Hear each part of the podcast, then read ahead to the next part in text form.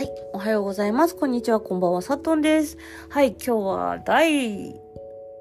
40回佐藤の樽を知る第40回でございます。なぜか40回、あの、ゼロがつくときはなぜかメインの話っぽい。はい、ということで今日のテーマは、デュデュン、メインに買ってあげたいものがあるんです。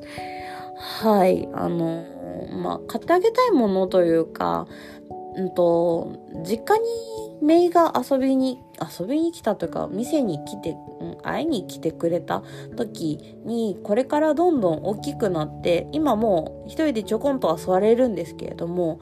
ちょっと安定した椅子を買ってあげたいなって思いながら、でも私まだ無職じゃないですか。で、それを親が買っ、おばあちゃん、私の親、うんと、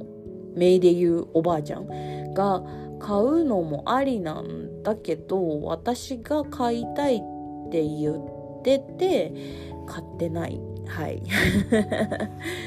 うん。あの私が私が買ってあげたいものを買ってあげたいので実家に実家に置くように。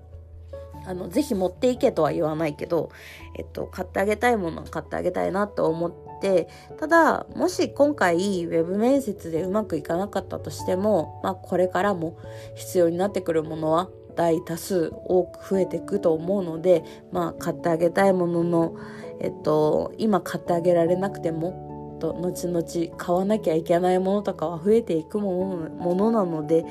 まあ、まあまあまあ安心しろって言われましたお兄ちゃんから。あの、将来的にはランドセルとかあるしなって言われて ランドセル、そうですね、そうですね、高いですもんね、みたいな 感じにはなりました。はい。そんな感じで、えっと、お仕事したらメインに買ってあげたいものあるなっていうところでお話が一つ区切りま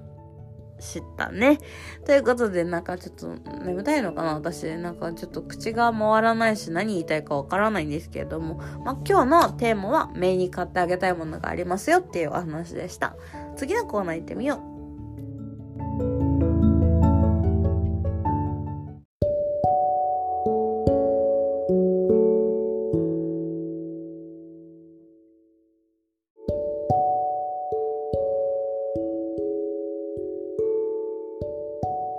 はい、音楽のコーナーということで、今日は、えっ、ー、と、歌い手？一応メジャーでもデビューしてるから歌い手って言っていいのか、アーティストって言っていいのかがわかんないんですけど、もともとニコニコ動画から出てきてるので私は歌い手って言います。はい。えっと、メイちゃんっていう、えっと、アーティストさんがいる。どっちやねんってな。歌い手って言いますって言いながらアーティストさんっていう えっと、メイちゃんっていう方がいらっしゃるんですけれども、メイちゃんが、えっと、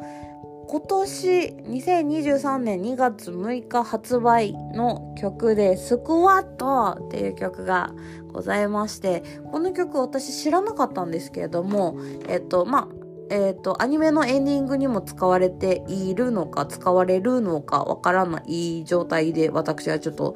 あのー、さっき初めて聞いたんですが、あのー、歌詞がすごく、あの若い子にもちゃんと刺さるし私みたいなおばさんにもちゃんと刺さる感じがありました。あのピエンって悩んで一生ダークでも案外寝たら忘れるようなうんうんわかるわかるみたいな。でそんなことばかりさそのままの君でいいんだよって暗い話には懐中電灯で全全視線をジャックして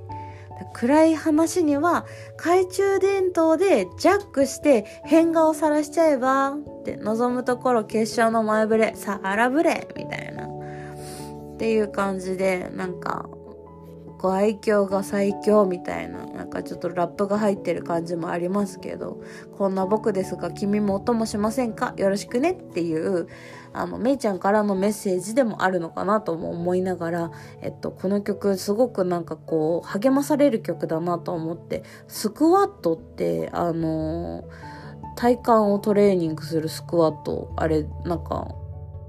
一人でやらなきゃ一人でやるものだと思ってるけどでもなんかやっぱりこ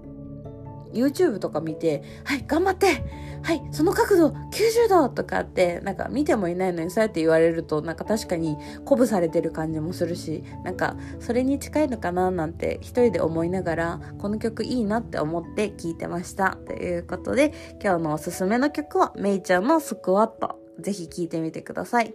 えー、っと、多分 YouTube にもあるのかな？なかったとしても配信はされてると思うので、ぜひ皆さん聞いてみてください。あとは歌詞見て、えっと、あ、こういう風に言ってたのね、とか、あの、ちょっと早口なので、ちょっとあの、歌詞も見ながら、ぜひ聞いていただけたらと思います。ということで、今日はおやすみなさい。お昼も頑張ろう。いってらっしゃい。以上です。さっとんでした。バイバーイ。